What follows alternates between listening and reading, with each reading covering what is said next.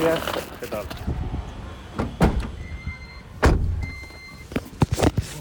Al aeropuerto. Let's tell the world all the things we've done. Falling in love in the setting sun. I've got Hasta Múnich ha, ha habido que venir. Me, me vais a perdonar lo primero esta voz, pero es que el frío de los últimos partidos, el frío de los últimos estadios, al final siempre aparece, siempre causa estragos. Y primero fue el Metropolitano el, sábado en Madrid, ya venía tocado aquí a Múnich.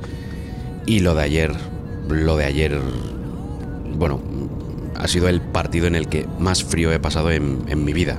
No sé si con diferencia, porque ahora mismo recuerdo otros partidos donde he pasado frío, pero lo de ayer de, Múnich a 0 grados, eh, con, con la nieve, es verdad que no cuajó, pero hacía mucho frío en el, en el Allianz Arena. Eh, pero bueno, vamos a lo que vamos, que es para lo que he, encendido el, micrófono. Tenía dudas de si con esta voz encenderlo, pero creo que el momento lo requiere.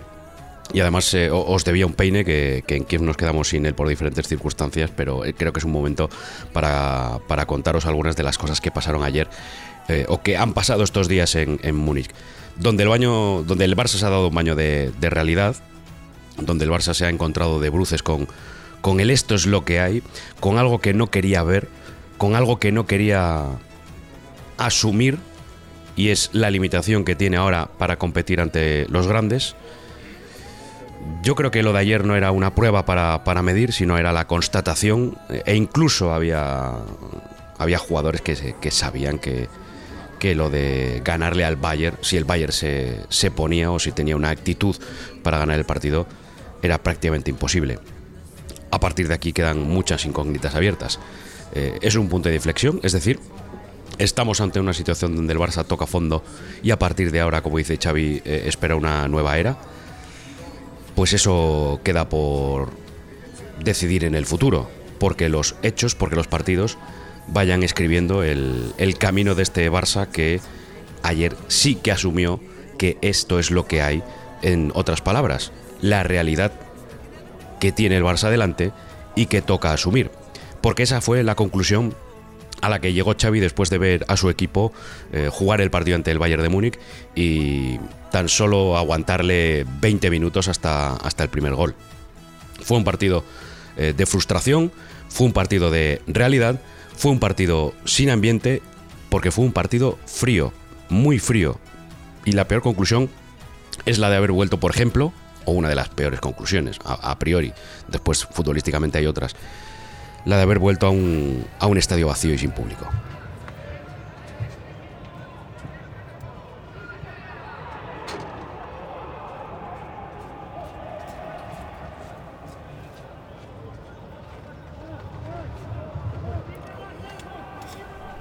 Volver a escuchar a los futbolistas, el silbato del árbitro, las indicaciones de los entrenadores, pues es lo que toca ahora mismo en, este, en esta parte de Europa, en, el, en Alemania, en, en Centro Europa, donde no hay tanto un porcentaje tan alto de, de vacunación y en donde las restricciones han, han vuelto a ser han vuelto a ser fuertes. En Múnich no tanto como, como en otros lugares donde han jugado equipos españoles. No tanto porque aquí al final los restaurantes cerraban a las 10 y cierran a las 10. Es decir, a menos 5 te van casi quitando el plato eh, y no te, no te sirven antes de... O, ya no te sirven a partir de las 9 y media, 10 menos 20 de la noche. Y porque eh, el uso de la mascarilla en el, en el estadio es más... eh, más obligatorio que en, en otros estadios. Por ejemplo, eh, Miguel Ángel Román y, la gente, Ismael Medina y la gente que ha ido con el Sevilla a Salzburgo nos contaba eh, antes de, de ir que el confinamiento era prácticamente total y que no podían salir del hotel, ni siquiera para, para bajar a desayunar. Eh, la vida había que hacerlo en la habitación del hotel, se pedía que ni siquiera paseases por la ciudad, es decir, ir al estadio, ver el partido y volver. Pues ahí el Sevilla también se dio un, un buen patinazo, eh, cayendo también a, la Europa League. En Múnich sí que pudimos pasear, o sí que se puede pasear con, con algunas limitaciones, es verdad, no, no, no nos encontramos el típico mercadillo navideño, nos encontramos muy poca gente por, por la calle, eh, para ser diciembre, eh, una fecha pues a lo mejor bastante turística para visitar esta ciudad. Insisto, por los mercadillos navideños que son tan típicos, tan bonitos y que desde hace tres semanas ya decidieron suspenderse. Darse un paseo por Marienplatz eh, es bastante tranquilo, es una zona preciosa y por allí incluso nos encontramos a Jan Laporta en la mañana del, del partido incluso visitar la Catedral de Múnich y poner alguna velita. No le sirvió de nada, la verdad es que no sé si, si, pedía que dejase de nevar, que un buen resultado, una buena imagen, está claro que no le funcionó. Porque Jan Laporta es, es otro de, de, de, esos barcelonistas que se están dando de bruces con la realidad, o por lo menos con las declaraciones que, que hace públicamente y que no concuerdan con lo que luego va a pasar en el, en el partido. Hablaba la porta de un equipo que tenía que sacar el orgullo, de, estar convencido de ganarle al Bayern, pero este Barcelona no le puede ganar al Bayern en condiciones normales. No está para competir. Y es ahí donde entran las declaraciones de Xavi, de Busquets, después del partido, asumiendo un nuevo estatus que es complicado de asumir para alguien que lo ha ganado todo con el Fútbol Club Barcelona, que en el caso de Busquets lo hace desde el puesto de capitán y que en el caso de Xavi lo hace como entrenador que vuelve con una esperanza de cambio que hasta ahora no se ha producido.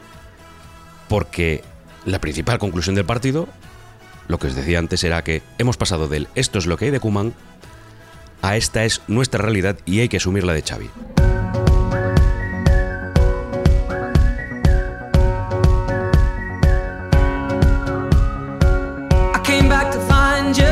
El partido, la verdad es que tuvo poca historia. Eh, sí que es verdad que, el Barça no salió mal, pero se le acabó el partido a los 20 minutos. Diría que coincidiendo con la lesión de Jordi Alba y con, la, y con el primer gol de Müller. A partir de ahí, el Barça se convirtió en, un equipo sin capacidad de, de reacción, sin esa contundencia en las áreas, fallándole ya algo que no le puede fallar, es decir, generar una oportunidad de peligro en una situación como esta hay que aprovecharla y el Barça no lo hizo y luego fallando incluso Ter Stegen.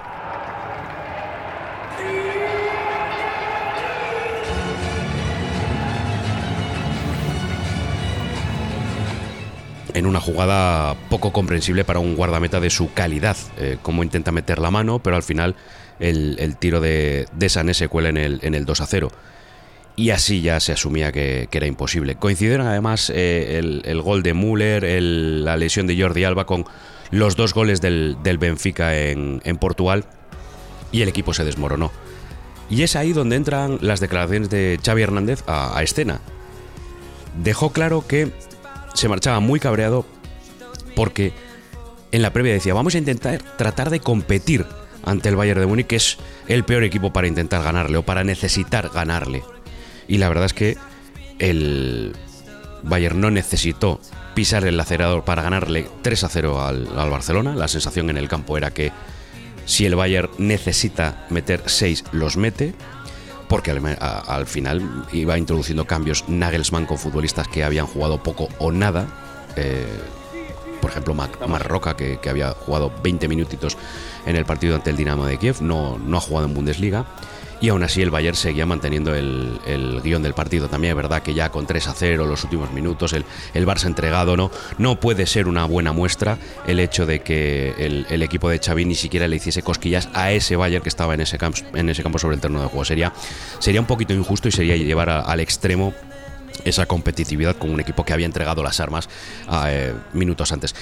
Minutos antes, bastantes minutos antes, a la media hora de partido.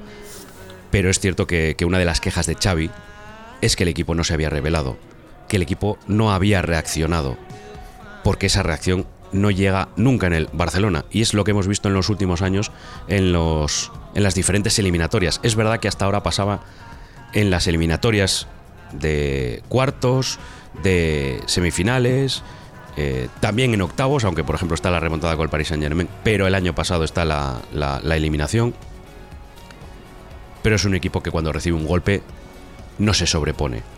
Y esto no tiene nada que ver con Messi, porque pasó con Messi en el terreno de juego y pasa ahora sin Messi en el terreno de juego. Y es aquí donde entra esa frase de Xavi donde hoy empezamos una nueva era. La pregunta es, qué tipo de decisiones va a tomar Xavi en esta nueva era. Porque con los fichajes está limitado. Porque la capacidad económica del club no le permite hacer inversiones al Barça como para cambiar a partir de las incorporaciones. Los futbolistas que el Barça quiere vender, que pone en el mercado, ahora mismo no son apetecibles para que venga un equipo, pague una cantidad de dinero importante y le deje al Barça dinero en las arcas como para poder con ese dinero acudir de nuevo al mercado. Es verdad que tiene varios futbolistas jóvenes con muchísima proyección, que en el caso de, querer vender a alguno, sí que ahí tendría rédito económico. Pero no es el plan de Laporta, no es el plan de Xavi y no es un plan bien visto en Barcelona porque el Barça no es un club vendedor.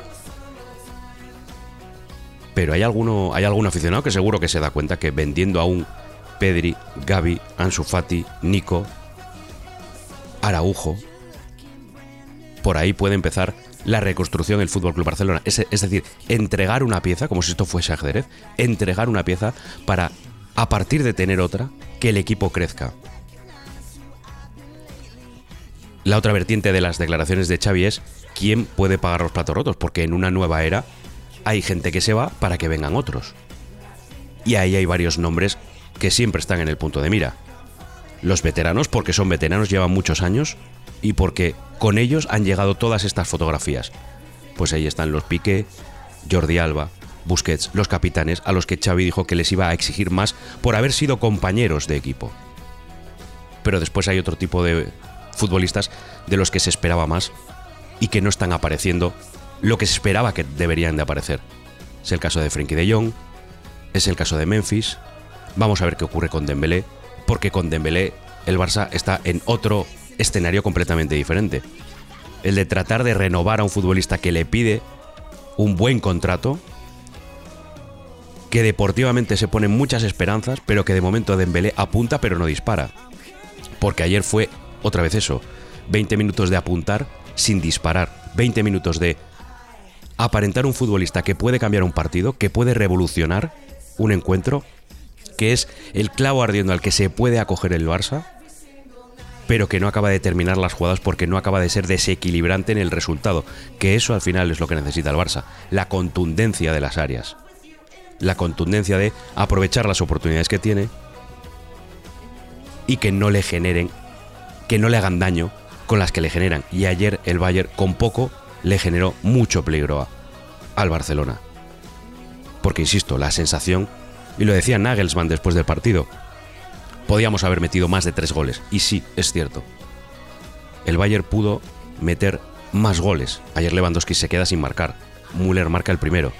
Es verdad que no dejó de presionar, que no dejó jugar al, Barcelona, que nunca levantó el pie del acelerador para mantener ese dominio del encuentro, pero no fue, no hizo sangre no fue a, marcar una, goleada que hubiera sido más humillante.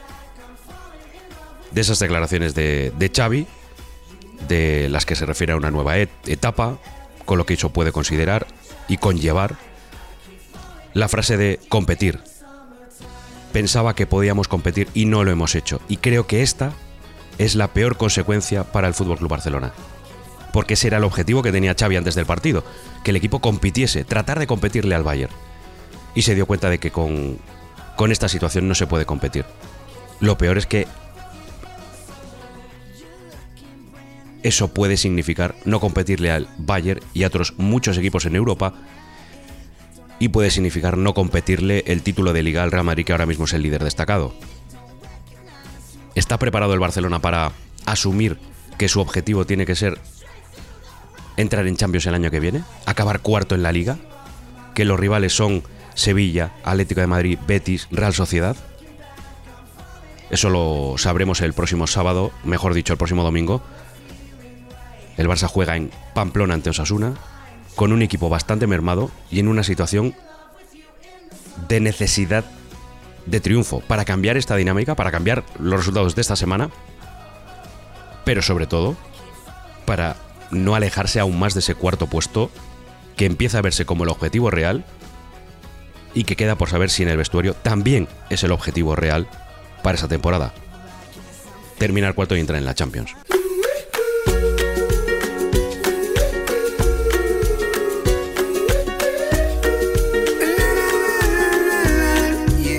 Porque ayer lo que decía Busquets, que como capitán también tomó la palabra, al final del partido eh, eh, vino Araujo nada más terminar el, encuentro. Es un futbolista, a pesar de su, de su juventud, eh, con bastante capacidad para afrontar los momentos malos.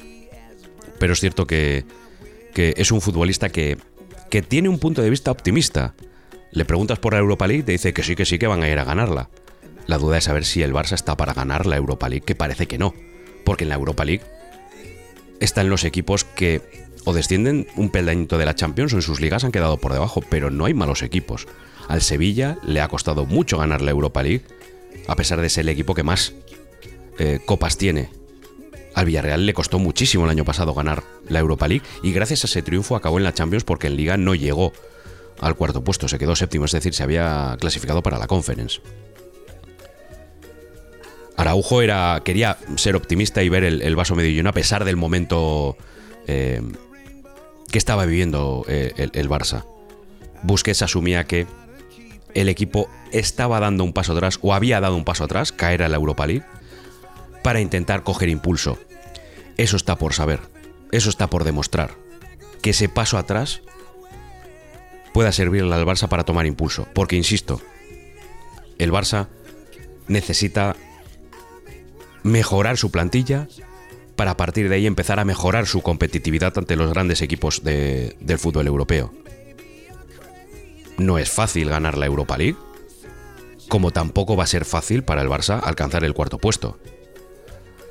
Esto, que lo grabo a 9 de diciembre, veremos en qué termina, pero cuesta trabajo ver ahora mismo al Barça entre, entre los cuatro mejores equipos de la Liga Española.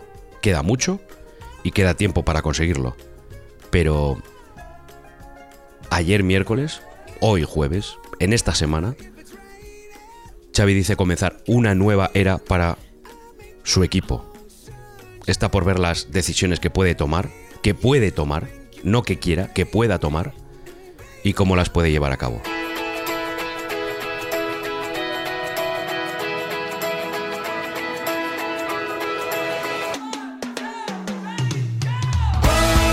Mucho se ha hablado en, las últimas semanas de si esto que le pasa al Barça, si lo que le pasó ayer al Sevilla, es porque el nivel de la Liga Española está bajando con respecto al fútbol europeo. Y hay una parte que sí. El, fútbol español, el nivel del fútbol español, el nivel de nuestra liga ha bajado porque ya no vemos el dominio de los equipos españoles en Europa. ¿Tiene que ver eso con el Barcelona, con el Sevilla? Pues en el caso del Barcelona su nivel ha bajado ya de por sí, porque no es que esté arriba en la liga, es que está eh, eh, en una situación fuera de competiciones europeas y eso también lo está llevando a la Champions. En el caso del Sevilla ha sido un, eh, una muy mala fase de grupos para un equipo que no era tan complicado. El Sevilla debería de haber pasado, pero ganando solo un partido es imposible que lo haga. Igual que en el, mm, no hablar de fracaso en el Barcelona, marcando solo dos goles en toda la fase de grupos, en seis partidos, dos goles 8 encajados. Son números evidentemente de, fracaso. Y lo del Sevilla también huele por ahí, ante una, ante una de las mejores plantillas que tiene el fútbol español y diría que una de las mejores plantillas que tiene el Sevilla de los últimos años. Está por ver lo que haga hoy el Villarreal, porque cuando os estoy contando esto el Villarreal todavía no ha jugado. Ante el Atalanta después de la nevada que, cayó en, en Bérgamo. Y los que han pasado pues son el Real Madrid como primero de grupo y después del mm, accidente del Sheriff ha llevado el grupo con, bastante buena mano, a pesar de que ante el Inter es verdad que tuvo más, más pegada, ese 2 a 0 tuvo que ver con, con, la, con el momento que atraviesa el, equipo de, de, Ancelotti ante un buen equipo, el Inter, que lo intenta de todas las maneras, pero siempre sale derrotado en estos últimos años ante el, ante el Real Madrid. Y luego está lo del Atlético de Madrid, con un sufrimiento, bueno, muy made in Atlético de Madrid, muy marca de la casa, después de una primera parte donde, donde sufrió muchísimo y al final terminó ganando de manera holgada un partido que necesitaba ganar y recibiendo esa mano de, de Klopp eh, con la victoria de Liverpool.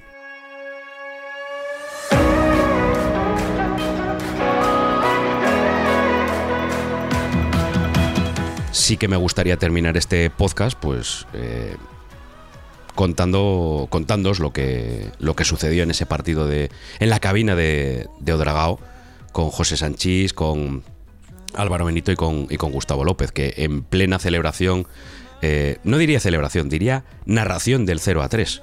Estamos hablando de, de unos periodistas, estamos hablando de un narrador que está contando la victoria del Atlético de Madrid para la televisión en, en España, en este caso para Movistar Liga de Campeones.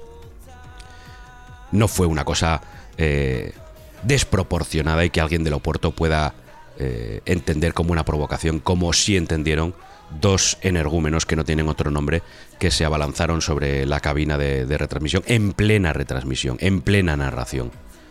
Todo terminó en un susto, en una capucha rota, en un, en un momento desagradable, pero que eh, tanto José como Álvaro y como Gustavo supieron llevar con, con mano izquierda, porque los micrófonos nunca se apagaron y lo pudisteis comprobar. Pero son momentos muy desagradables y son momentos que no se merecen eh, ningún enviado especial, ya sea una radio, un periódico, una televisión, en ningún campo del mundo.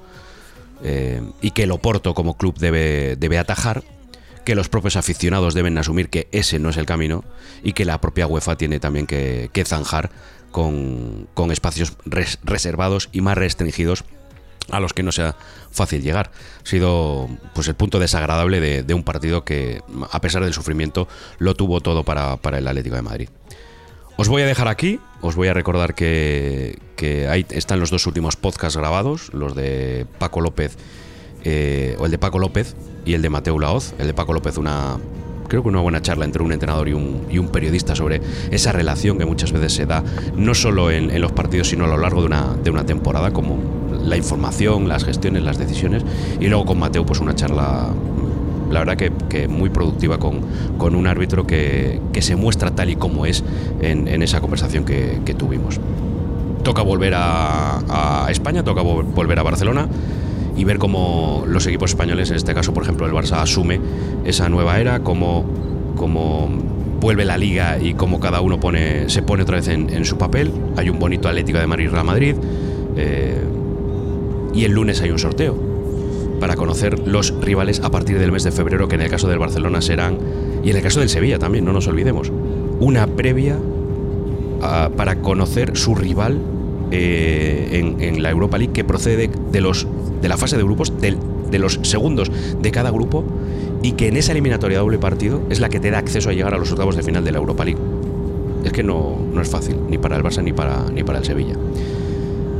Así que pongo, cierro el micrófono, eh, cierro la maleta, mm, cogemos de nuevo un avión y ya tendremos oportunidad de sacar de nuevo el peine.